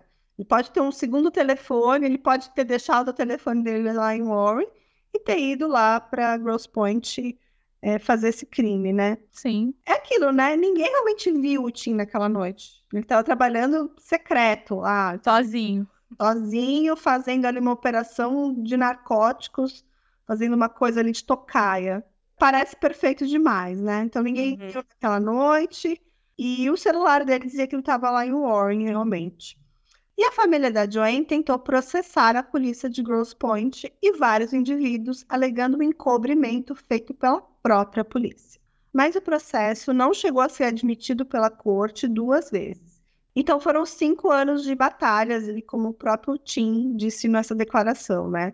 Mas o processo não foi admitido, a família recorreu e aconteceu essa mesma coisa de novo. Então, assim, a família dela chegou a processar a polícia local por encobrimento, né? Mas foi para frente. E o juiz fez um comentário interessante quando ele justificou a decisão dele para os autores do processo, no caso a família da Joanne. Ele fala assim: ele afirmou que reconhecia que existem fatos muito perturbadores em jogo nesse caso, que permanecem não esclarecidos. As circunstâncias do desaparecimento e da morte da Joanne são realmente muito suspeitas, mas os autores falharam em apresentar evidências materiais concretas que responsabilizem a polícia e esses indivíduos que eles estavam tentando processar. É, o juiz falou que realmente é, não tinha evidências concretas que a polícia estava encobrindo, né? Parecia que eles não estavam fazendo um bom trabalho, mas não parecia que estavam encobrindo um, um- um- crime, né? E até dá para entender ali a determinação do juiz, porque a gente também tem essas dúvidas, né? É, por que, que a polícia cobertaria um assassinato? Não faz muito sentido. E quão grande ou até onde teria sido esse encobrimento, né? Quem poderia estar envolvido? Então tem muita coisa errada e absurda nesse caso, e até o juiz concorda que tem algo muito suspeito aqui. Assim, pessoalmente, eu acho que tem um motivo muito bom pra polícia querer encobrir, é, mas é aquilo, faltou a família provar, que é quando um policial tá envolvido. E a gente vê isso direto, né? A polícia tenta proteger os seus e então assim, eu acho que o que pode ter acontecido é isso. O Tim estava envolvido, ele conseguiu é, iniciar, vamos dizer, uma conspiração, entre aspas, e aí chega uma hora que aquilo todo mundo da polícia já tá envolvido no acobertamento, na conspiração, entre aspas. Então tem que conspirar mais ainda pra ninguém descobrir essa conspiração. Então eu acho que assim, esse é o único motivo da polícia querer acobertar um, um, Um crime. acobertar um crime. É, tem duas questões também que me vêm aqui. É, eu vejo que chamar aquilo de suicídio é uma, é uma solução fácil para eles, né? Com certeza. Uma coisa que nem requer investigação, né? E a partir do momento que você esbarra nessa investigação com um ex-policial que tá ali fazendo vários trabalhos, que tem vários amigos, então, assim, para eles não, não faz muito sentido levar essa investigação adiante. Então, assim, não, foi suicídio, ponto. É. Claro que tem muitas outras investigações que têm que ser feitas, muitas outras pessoas que podem estar suspeitas.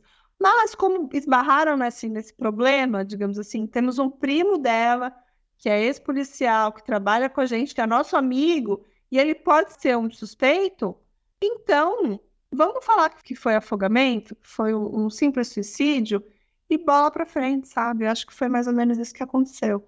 Eu não acho que seria necessariamente um complô, né? eles, porque eu acho que seria uma coisa muito complexa. E eu não vejo um motivo para a polícia se envolver para cobertar esse cara. Por que, que ele é tão especial que a gente vai livrar a barra dele, né?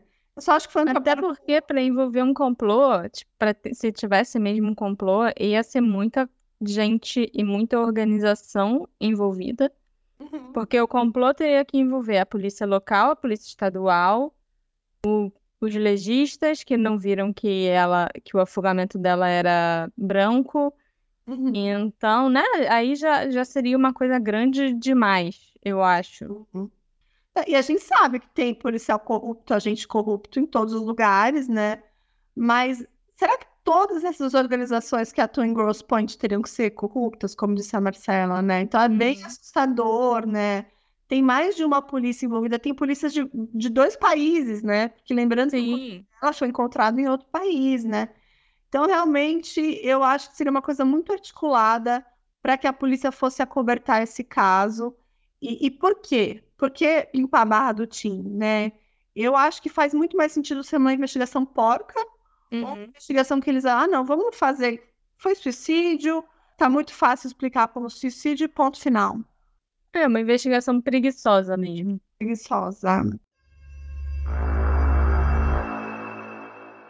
E além de tudo isso, todas essas polícias, todas essas agências aí que a gente mencionou, ainda tem mais uma organização que poderia estar envolvida. Então tem mais uma peça desse quebra-cabeça que eu tenho que contar para vocês.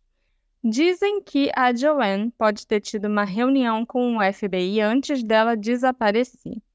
Uma fonte do alto escalão do escritório do FBI em Detroit afirmou para o jornalista Scott Bernstein que a Joanne teria encontrado agentes do FBI num restaurante dias antes do seu desaparecimento. Essa fonte também afirmou que ele teme que rumores sobre esse encontro possam ter vazado na época. Ninguém no FBI confirma ou nega que a Joanne tenha se encontrado ou que ela tivesse planos de se encontrar com agentes federais. Talvez isso realmente tenha acontecido e essa seja uma pista valiosa, mas é claro que a gente não tem como confirmar se de fato aconteceu e o que a Joanne teria para conversar com agentes do FBI. E falando no FBI, a gente tem mais uma informação para compartilhar com vocês que envolve essa organização também. Tem um outro caso que aconteceu alguns meses depois do caso da Joanne, que pode ou não ter relação com o dela. Em setembro de 2010, outro residente de Grosse Point e que era presidente de um banco local chamado David Whitlock desapareceu. A esposa dele estava viajando e ele deveria ligar para acordá-la no dia 20 de setembro, mas ele nunca ligou. A esposa não ficou preocupada logo de cara só porque o David não ligou no horário combinado. Ela era advogada, ele era presidente de um banco, os dois tinham vidas muito ocupadas. Então, ela só seguiu com o dia dela. Nessa mesma manhã, em torno das 7 horas da manhã, uma funcionária da manutenção do prédio onde ficava o escritório do David notou que o carro dele estava estacionado lá do lado de fora do prédio. E quando os funcionários da manutenção entraram no escritório dele para fazer a limpeza, havia alguns móveis e coisas reviradas na sala do David. Um dos funcionários então ligou para a polícia e a polícia ligou para a esposa do David, que voltou para casa imediatamente. Quando a polícia começou a investigar o desaparecimento dele, eles descobriram que havia mais do que um escritório revirado para se preocupar. Um revólver calibre 30 que pertencia ao David também tinha sumido do escritório e, estranhamente, havia uma arma semiautomática calibre 38 ainda na embalagem, que foi deixada no escritório. Essa outra arma tinha sido comprada pelo David recentemente, mas ninguém sabe por que ele resolveu comprá-la. Ele não era uma pessoa fanática por armas, colecionador, nem nada parecido. Quem conhecia o David, inclusive, começou a achar que tinha alguma coisa acontecendo para fazer ele resolver arranjar uma proteção extra. E ao contrário no caso da Joanne, no caso do desaparecimento do David, eles tinham ali câmeras de segurança ao redor do prédio. E uma das câmeras mostrava o David deixando o prédio às 21 horas da noite anterior, do dia 19 de setembro, e ele estava segurando algo nos braços, como um pacote, um arquivo, uma pasta bem grossa. Ele foi embora a pé, deixando o carro no estacionamento do escritório e depois ele não apareceu mais nenhuma câmera. E o David estava sozinho quando deixou o local, o que nos deixa especulando quem poderia ter revirado o escritório dele, né? Será que foi ele mesmo que fez isso? Será que entrou alguém lá depois e revirou tudo procurando alguma coisa específica? Talvez aquela pasta que ele levou embora ali de forma meio secreta, debaixo do braço. Ele estava tudo muito estranho, né? Uhum. E os dias foram se passando, David continuava desaparecido.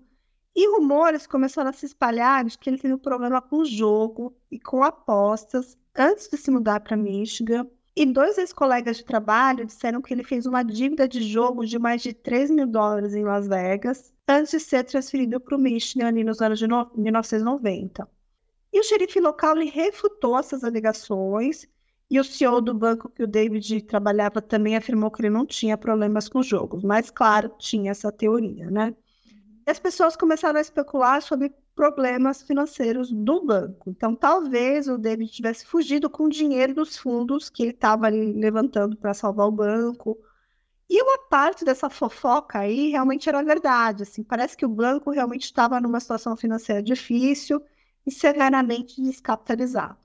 E o David estava tentando arrecadar cerca de 10 milhões de dólares para manter o banco ativo. E ele estava conseguindo. E antes do David desaparecer, as coisas pareciam estar melhorando. Ele já tinha conseguido se encontrar ali com vários possíveis investidores. E parece que o David já tinha conseguido 8 dos 10 milhões que o banco precisava, que, tipo, já é muita coisa. Uhum. A gente conseguia reerguer ali o negócio. Mas aí as pessoas começaram a especular: pô, o cara desapareceu, talvez ele pegou esse dinheiro, fugiu. Mas aquilo era só um rumor, claro porque parece que não tinha nenhum dinheiro faltando no banco. Claro que eles foram olhar isso, mas estava tudo muito confuso ali do David desaparecer, ele está com problemas financeiros, o banco também. Ainda desapareceu com uma pasta misteriosa. Sim, com certeza.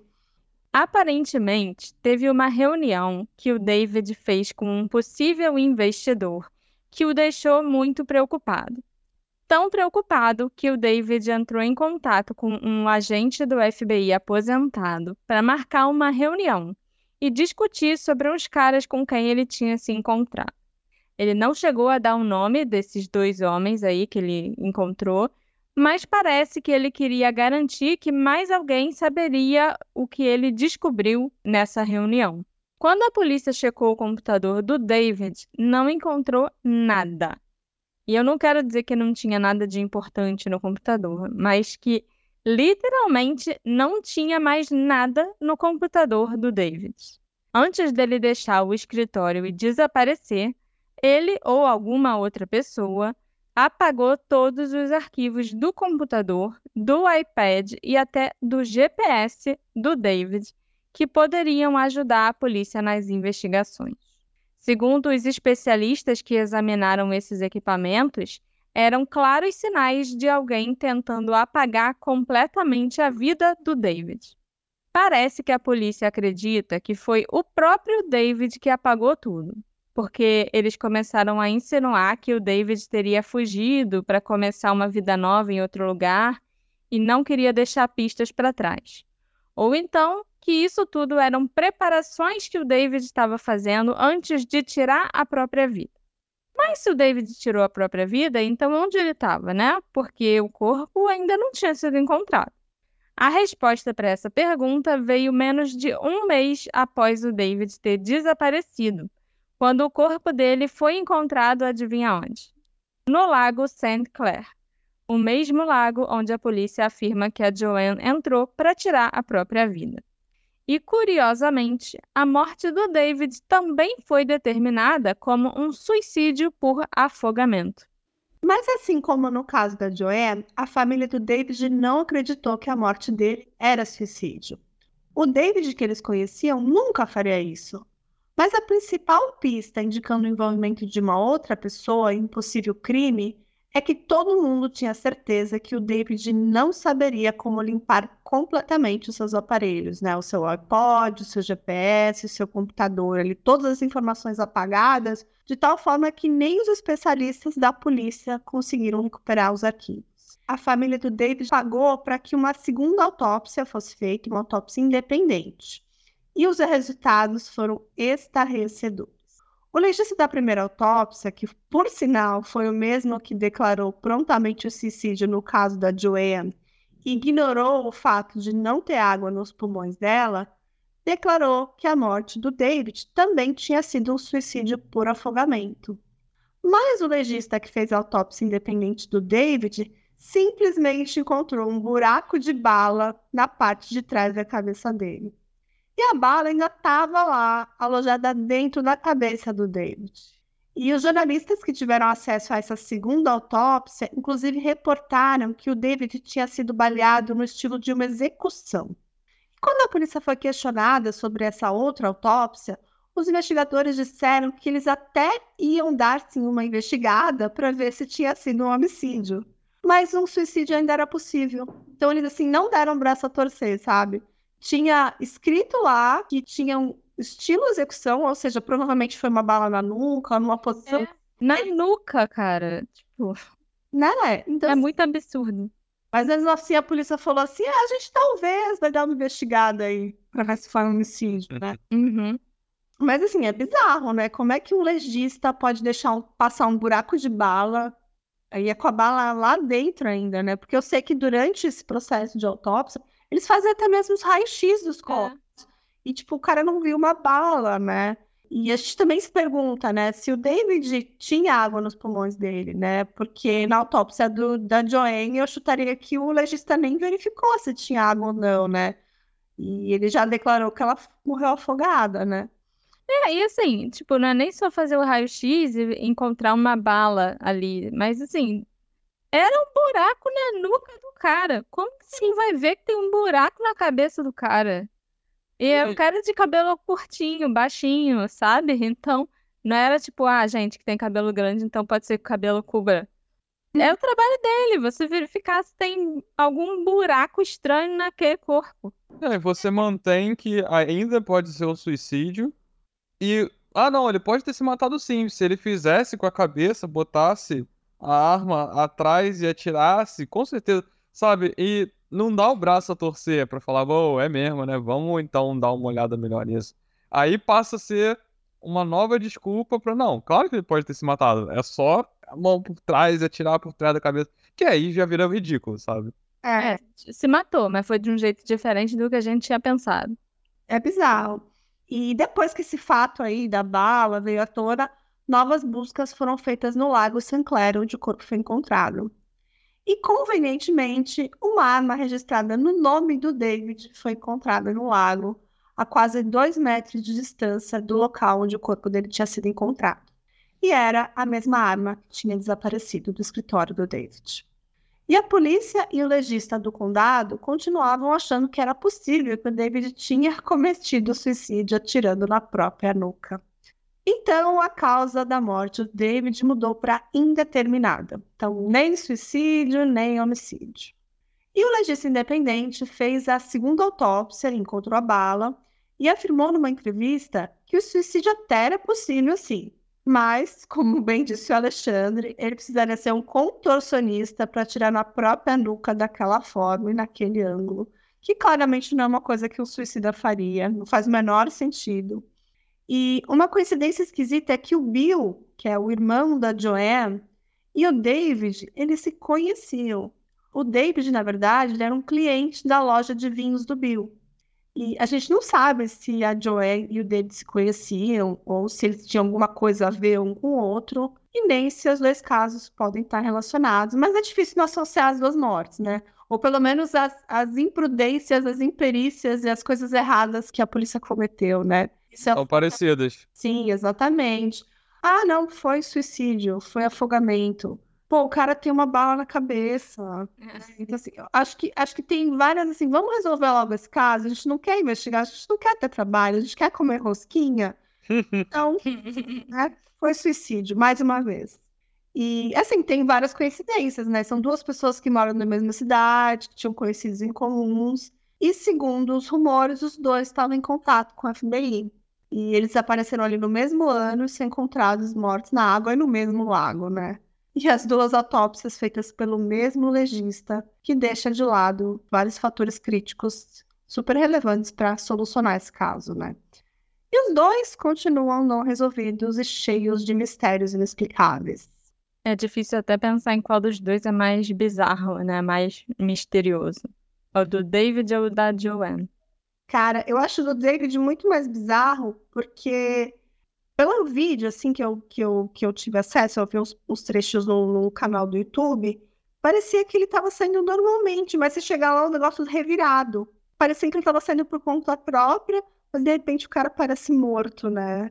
Dá a entender. É, ele parece, a imagem parece, ah, tá bom, ele pegou aqui a pastinha dele, as coisas dele, tava indo pra casa, encerrou o dia, né? Uhum. Mas é muito bizarro, muito bizarro. Quem sabe eu faço um episódio só sobre o David. Vai dar um episódio legal.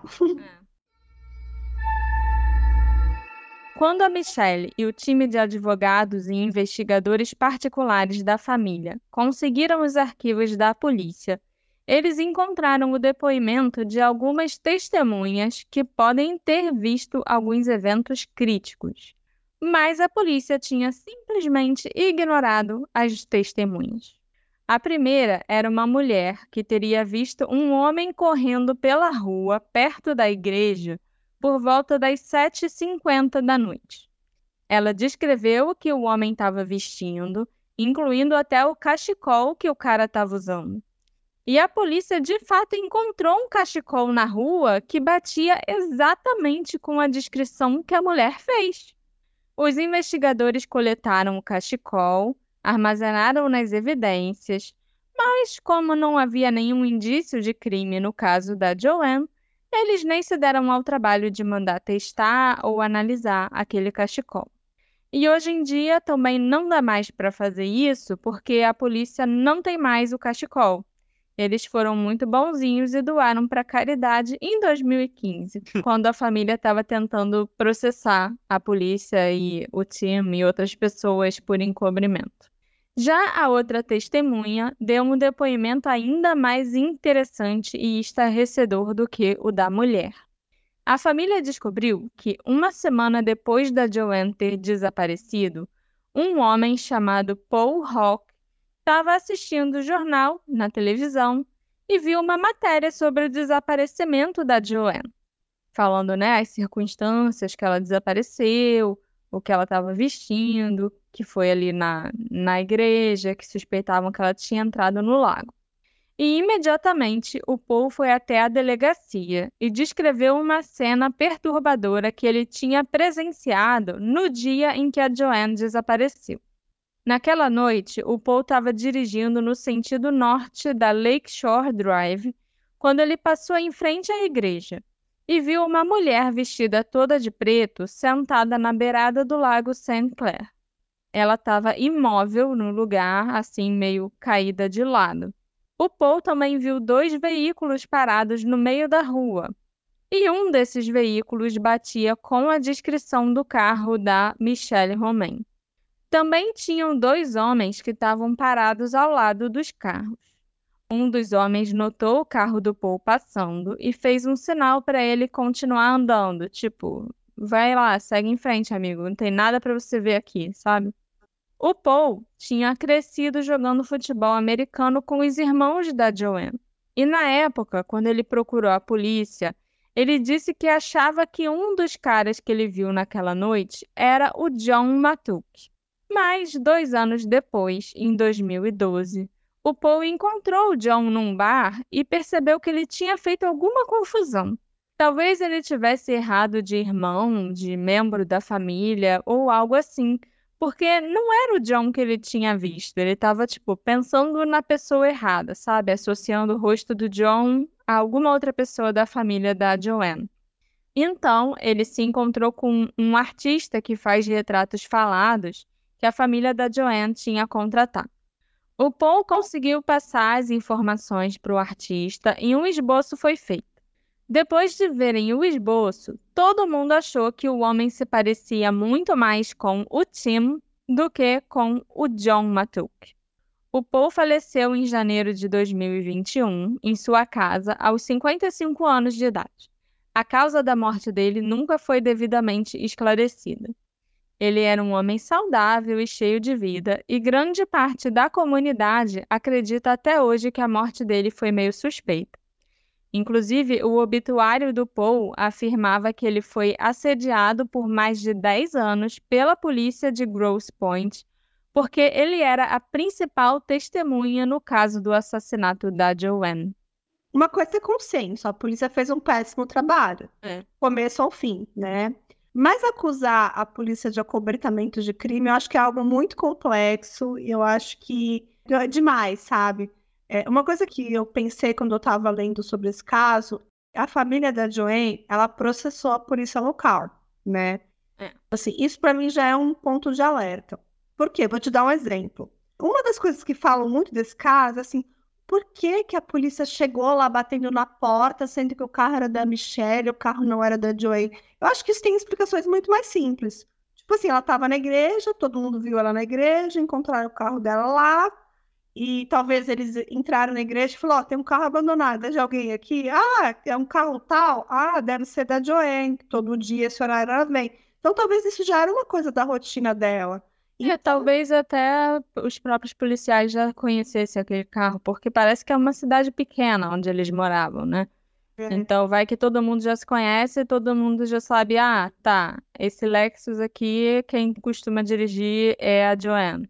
Então, assim, eu acho que essa. Eles batem muito nessa tecla, a família, eu percebo.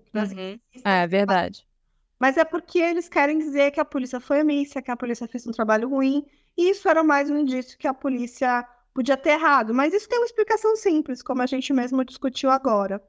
E tem a questão da chave, né? A chave se fala muito, ai, a chave, ela perdeu aquela chave, ela estava usando a chave reserva.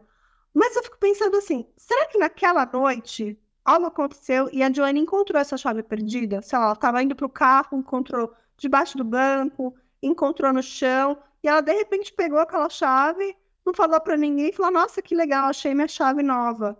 E vou deixar aqui no carro e vou continuar usando a chave reserva. Complementando isso, a chave teria sumido num open house. É, Então, bem ou mal, dá pra. Se tem essa suspeita de que alguém pegou a chave, você. Geralmente o open house tem o contato da pessoa, eu não, sei. Mas assim, dá pra saber quem foi, quem poderia ter pegado. Talvez dá pra limitar a lista de pessoas que poderia ter roubado a chave, entre aspas. Assim. Mas ao mesmo tempo, eu acho que é uma coincidência muito, muito, muito grande. E é uma coisa que eu costumo falar também. Ah, se algo acontecer com você e tiver alguma coincidência naquele dia, as pessoas vão ficar tipo, por que, que ele fez isso naquele dia? Por que, que naquele dia ele virou lá da, da esquerda e não virou à direita, que é o caminho que ele sempre faz? Então, assim, pode ser uma coincidência? Pode. Mas também fica muito em cima da hora, digamos assim, pra achar a chave, ela não ter contado pra ninguém. Uma coisa que era o carro que todo mundo usava, né? E apareceu ali na de um jeito misterioso também. Que realmente não tem explicação de como essa chave apareceu. É por isso que eu acho que pode ser até mesmo um furo da própria investigação. Vou te dar um exemplo. Eu mesmo já perdi documento, cartão do banco dentro do meu próprio carro e ficar semanas lá. E aí um dia eu levei no Lava Rápido e o moço, ó, senhora, achei aqui um cartão. Não, Mas, pô, já revirei esse carro e tava lá o tempo todo, sabe? Às vezes a polícia fazendo a busca no carro encontrou a chave que ninguém nunca tinha encontrado. Sim. É, pode ser. Porque eu não acho que essa chave é a, a solução desse caso. O que eu realmente acho estranho, eu não acho que ela se suicidou dessa forma. Seria um jeito tão doloroso, né, de você se suicidar.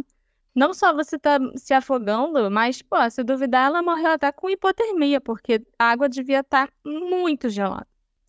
E aí tem outra coisa, é, não é muito fácil você se suicidar por afogamento, porque você Não, é. precisa de autodefesa e de autoproteção. Sim. E a gente não sabe se ela sabia ou não nadar. Mas existe um mecanismo no nosso corpo que a gente não consegue se afogar com muita facilidade. Porque a gente. É, o seu corpo vai lutar contra Sim. o afogamento de todas as formas que puder.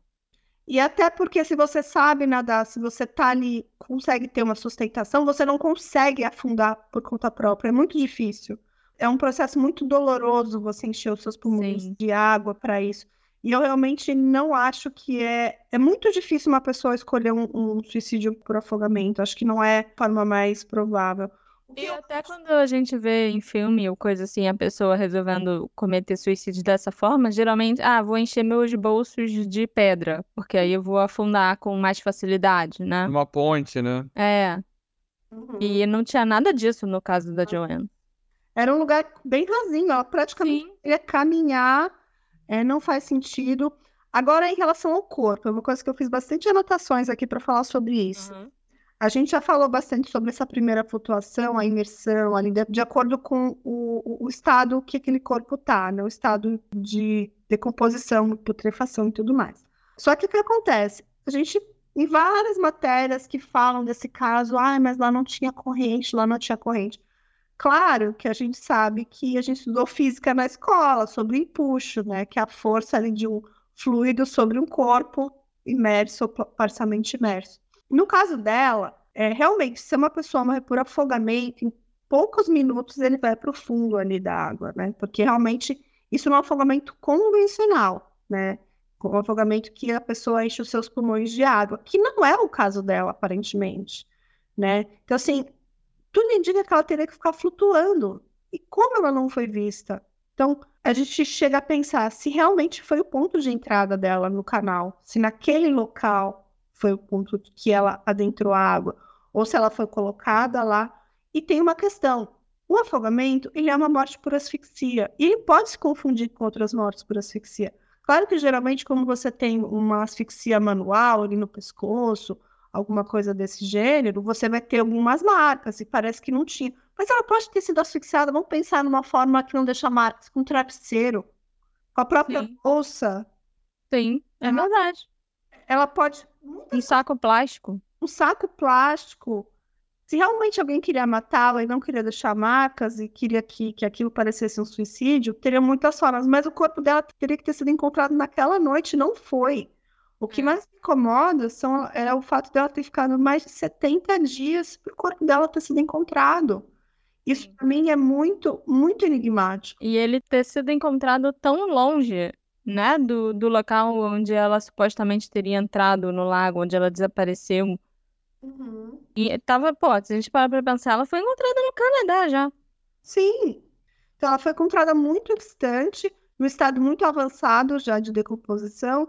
E eu acho que muita informação acabou se perdendo. Ela pode ter tido outras marcas no corpo, ela pode ter sofrido outros traumas que talvez por esse estado avançado não foi reconhecido. Uhum. E, Também acho. E eu não descarto realmente a participação nem do irmão dela, nem do ex-marido, nem desse primo, que são realmente pessoas que teriam motivos para querer fazer algo contra ela e têm interesses envolvidos, né? Sim. É, Eu fico muito curiosa pra saber, tipo, mais sobre a relação dela com o, com os irmãos no geral, não só com o John, mas com o tal do Bill também, que é muito jogado no É. programa. e com o Tim. É, Porque e- assim, o ex-marido é quem teria um motivo mais óbvio pra tentar, pra querer matar ela. A gente sabe os problemas que os dois tinham, né? Era em relação à amiga dela, em relação a dinheiro, problema normal. Uhum. Agora, o resto da família a gente não faz ideia. Se a gente for pensar em motivação, a gente tem todos, mas entre essas possíveis suspeitos, quem poderia cometer um crime perfeito, digamos assim, que só o corpo fosse encontrado tantos dias depois, numa distância tão distante, que toda a polícia estaria ali, de certa forma, encobrindo, é só o, O Tim Tim. Herzog. É. Então, isso realmente faz dele uma, um suspeito mais relevante por esses fatores, porque realmente não encontraram o corpo dela só 70 dias depois, o que encobriu muitas pistas, né? É. O que eu queria chamar a atenção, mudando um pouquinho de assunto, na mesma veia do e se a chave do carro não era tudo isso? E se a história do carro não estar lá naquele período, também não é tudo isso? Porque tem uma pessoa que conta a história que, se eu não me engano, saiu da igreja, tava com medo, tava escuro, não viu nenhum carro e no horário tal, com certeza não tinha nenhum carro e o carro da mulher apareceu depois. E é aquilo. E se essa pessoa não viu direito? Entendeu? E aí você cria um problemão que toda a história, até da conspiração, até do mistério, eu diria, meio que muito se desfaz. Todo esse episódio, vamos dizer assim, o nosso inclusive, tem essa pedra fundamental, esse alicerce, que é o carro não estava lá. Então é a primeira coisa misteriosa que acontece na, história, digamos assim. É, o carro dela estava lá, depois o carro dela não tá, e ele depois ele volta estacionado de um jeito diferente, etc. E encontrado daquele jeito, com a bolsa, com dinheiro dentro e tudo mais.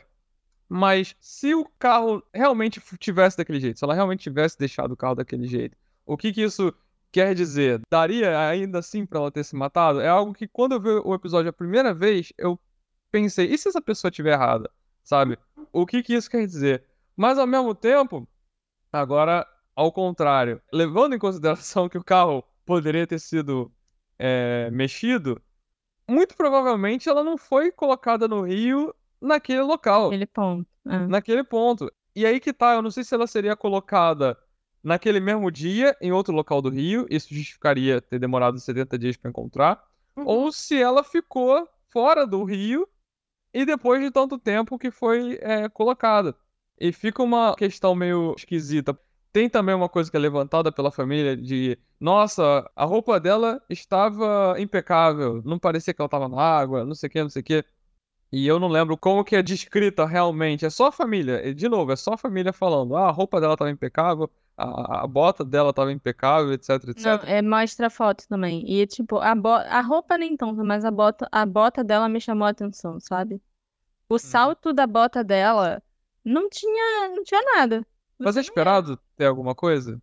Se você tá andando num lugar que tem um monte de sei lá, não precisa nem ser pedra e lama como o fundo de um rio, mas tem paralelepípedo, você já fica caindo nos buraquinhos do paralelepípedo o tempo todo. E só isso já pode, tipo, machucar, deixar marca no salto da bota, se você estiver usando um salto fino, entendeu? E aí, para você estar tá andando com um salto alto fino, dentro de um rio, que tem lama no fundo e que tem um monte de pedra no fundo, que é todo cheio de desníveis, eu esperaria que o salto da bota dela tivesse alguma marca, alguma coisa, sabe? Isso se o salto não tivesse quebrado com ela andando dentro do rio, do lago de salto. Tem uma coisa que me incomoda muito, o fato da polícia ter parado as buscas na manhã seguinte, às quatro da manhã, se eu não me engano. Sim. Se, se realmente a hipótese era de, de suicídio e que o ponto de entrada era ali, e eles mesmos falam que o local estava parcialmente congelado, que a água estava parcialmente congelada, que ela estava usando preto, que o local era raso, essas buscas não tinham que ter parado tão rapidamente. É... é eu concordo. E outra coisa, eles já linkarem a suicídio, sendo que ela poderia ter tido uma morte acidental, ela pode ter tropeçado e caído. Tem várias outras hipóteses que podem levar ela a, a entrar dentro de um, de um corpo d'água. Vou pensar uma coisa bem idiota, ela viu um barulho, foi resgatar um animal. Sim. Ela ouviu alguém chamando por ela e ela foi lá perto. E aí tropeçou e caiu no lago. Porque não seria difícil tropeçar naquele lugar e você cair lá dentro, né? Porque. Alto fino. É. Então, assim, a polícia fez um trabalho péssimo, ela tentou resolver, mas tem muitas coisas que a, o próprio trabalho ruim da polícia explicam que não é tão misterioso assim, sabe? Eu me recordo também que num documentário, alguma coisa que eu li sobre esse caso, fala que eles não tiraram as digitais dentro do carro. É. Que é porque achavam que não era um crime. Mas depois também falaram que não dava, porque o banco era de couro e o material de dentro era um material sintético. É, era tipo aquele plástico que é cheio com tipo um alto relevozinho, sabe? Alguma coisa assim. É... Eu acho, eu até vi a foto e parece até um material que tem no painel do carro da minha mãe. Se você, eu enfiei meu dedão lá só para ver se podia deixar uma digital, realmente não fica uma digital marcada ali. Mas assim, eu acho que explicações da polícia pela sua omissão. Sim, sabe? claro. Não, é Eles estavam procurando desculpa para justificar o erro deles, né? É, a gente não tirou a digital porque a gente achou que era um suicídio. Ah, a gente não tirou a digital porque o material de lá não, não ia ter nenhuma digital. Mas, pô, procura em outros locais, né? É. Outros objetos, procura na bolsa dela. Procura no negócio lá do carro que você. É, como é que é o nome daquilo? Eu não dirijo, gente. É, da marcha do carro. Né? Porque alguém vai ter que passar a marcha para o carro funcionar. A parte interna dos vídeos do carro. Então, assim, é. muita coisa que não foi feita. Eu realmente não, não descartaria uma morte acidental. Eu acho o suicídio muito pouco provável. Mas eu acho que pode realmente ser um crime. Uhum. Mas aí, sendo um crime, aquilo tudo seria uma encenação, sabe? Porque muita gente é. sabia que ela estava sozinha naquela noite, naquele local, que era uma coisa rotineira. Então, qualquer pessoa que quisesse fazer alguma coisa ruim contra ela, acho que a igreja era um local, é. um, alvo, que ela seria um alvo muito fácil, né? Sim, era só ficar esperando ela aparecer na igreja e aí pegar ela na entrada ou na saída. É. É, realmente é um caso muito triste, porque acho que a família sempre vai é, questionar. A polícia realmente fez um trabalho muito ruim. É, e é isso, acho que infelizmente é um caso é. bem serioso.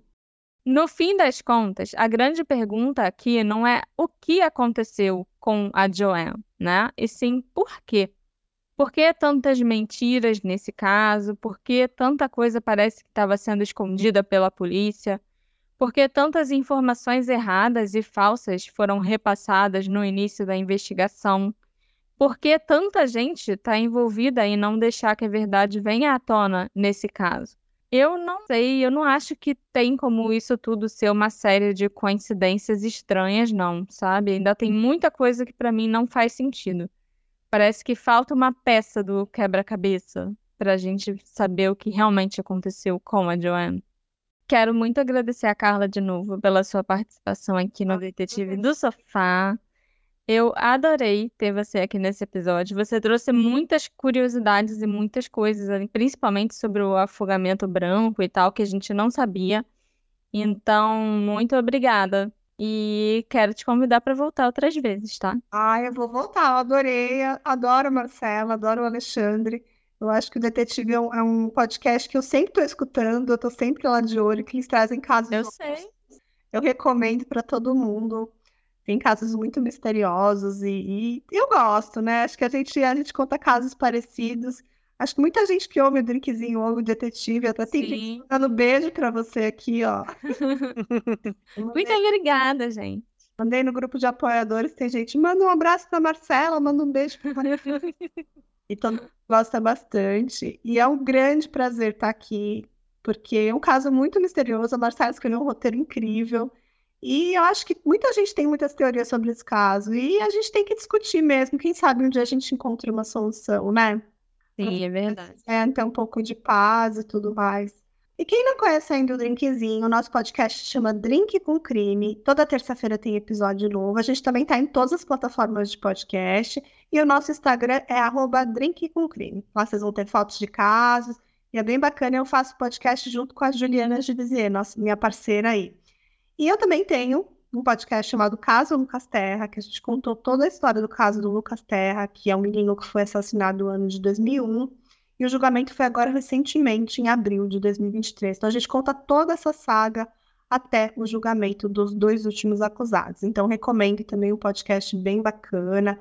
Tem uma pegada de investigação, mas também tem uma pegada mais sentimental. E eu acho é um pouco diferente do que a gente conta aqui no, no tanto no Detetive quanto no com Crime mas é um caso que para a gente foi muito gratificante fazer. E finalmente foi quase que finalizado, vocês vão ter que ouvir para saber. Eu também recomendo. Escutem é. o caso Lucas Terra. Quem sabe a gente faz uma live aí um dia desses. Eu, você e Daiane falando sobre o caso Lucas Terra. Ia ser legal. Eu ia adorar conversar com vocês sobre esse caso. Seria ótimo. Esse caso realmente tem muitas lacunas também. Sim, as pessoas já foram condenadas, três condenados, mas ainda tem muita lacuna na investigação, que acho que Sim. talvez nunca saberemos. Obrigada, Carlinha. A gente se encontra na próxima investigação. Tchau, tchau. Tchau, tchau. Tchau, gente. Beijo. Pronto. Agora... Valeu, agora valeu.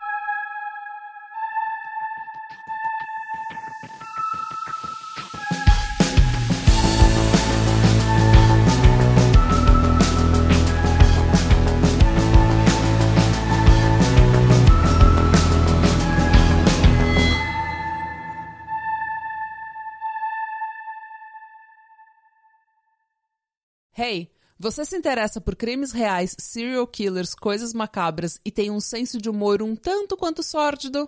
Se sim, você não está sozinho. Se você precisa de um lugar recheado de pessoas como você, venha conhecer o podcast Pátria Amada Criminal. Todas as semanas tentamos entender o pior da humanidade. Nesse processo a gente ri, chora, fica brava, fofoca, porque afinal de contas é assim que a gente fala quando está entre amigos. Suas novas melhores amigas trevosas estão aqui no Pátria Amada Criminal.